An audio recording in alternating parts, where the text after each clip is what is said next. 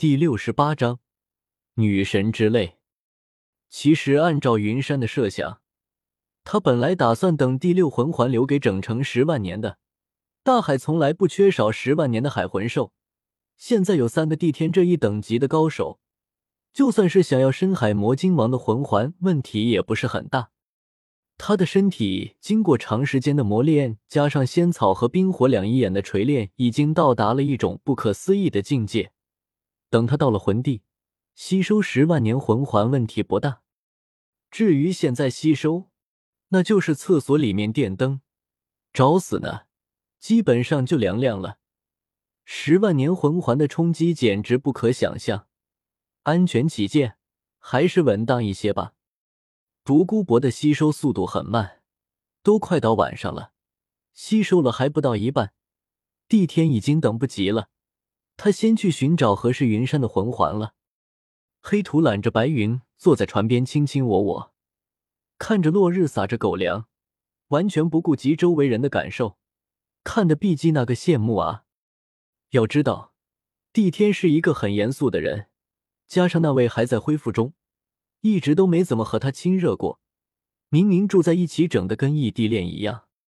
看看黑土的自信温柔，再比较一下自己家的那条龙，差距也太大了吧？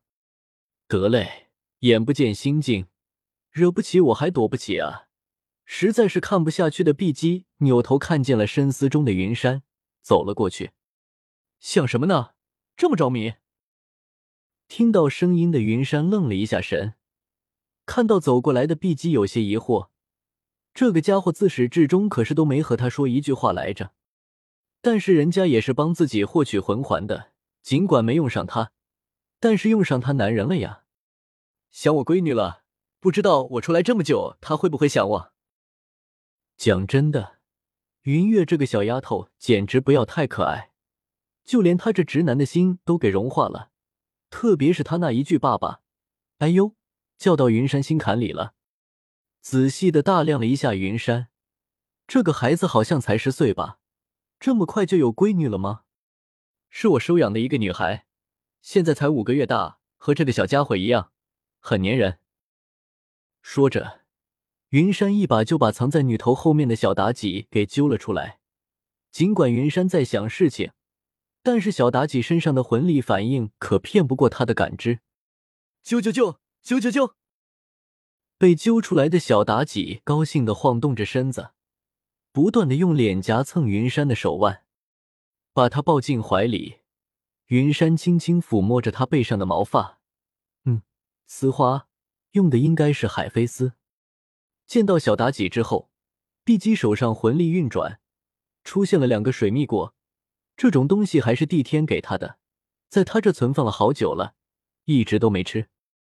见到水蜜果之后，小妲己很明显的有些激动，但是还是抬头看了一下云山，这是白云交给他的，不能随便要别人的东西。可能是一直都在用人形态生存，就连培养小妲己，白云都下意识的教他人类的一些习惯。还不谢谢碧姬阿姨。得到了云山的同意之后，小妲己高兴的接过碧姬的水蜜果，冲他叫了几声。能让你收为女儿，那个孩子一定很可爱吧？是啊，他很乖的，基本上都是白天睡觉，晚上哭闹，把我的作息时间都给硬生生的改了。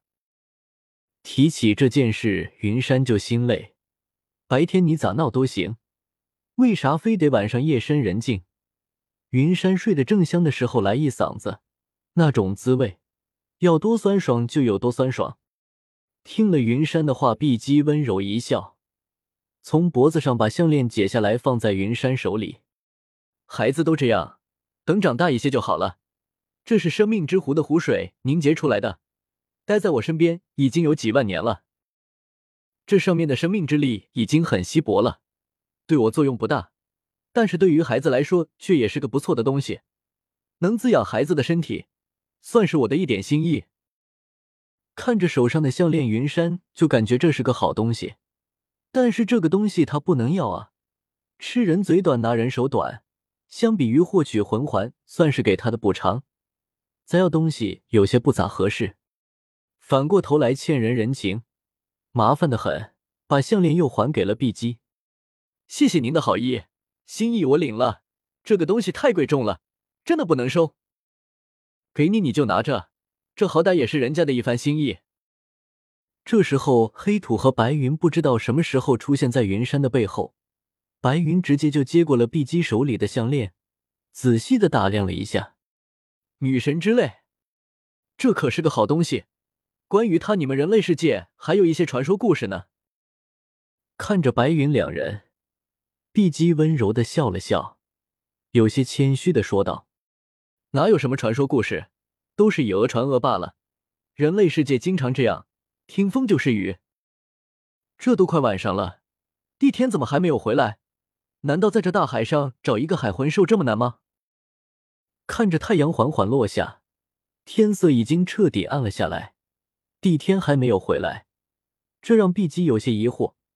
毕竟不是自己的地盘，在这一望无际的大海上，谁知道会遇到什么样的魂兽？他们对这里还不熟悉。就在碧姬话音刚落，在很远的地方突然爆发出一阵极为强大的魂力，在大海上引起阵阵波浪。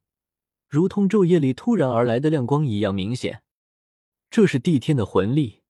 毕竟相处了十几万年，对于自己丈夫的魂力，碧姬还是很熟悉的。到底遭遇了什么样的敌人，居然让帝天都几乎全力出手？给白云使了个眼色，黑土直接就撕开空间钻了进去。白云把戒指递给了云山，运转魂力在船外面撑起了一层防护罩。别担心。只要不是神邸出手，基本上没人能留得住他。现在担心也只是白担心，黑土已经赶了过去，现在只能等待了。碧姬也没空下来，他把自己的魂力输入脚下的船里面，用来加固船身。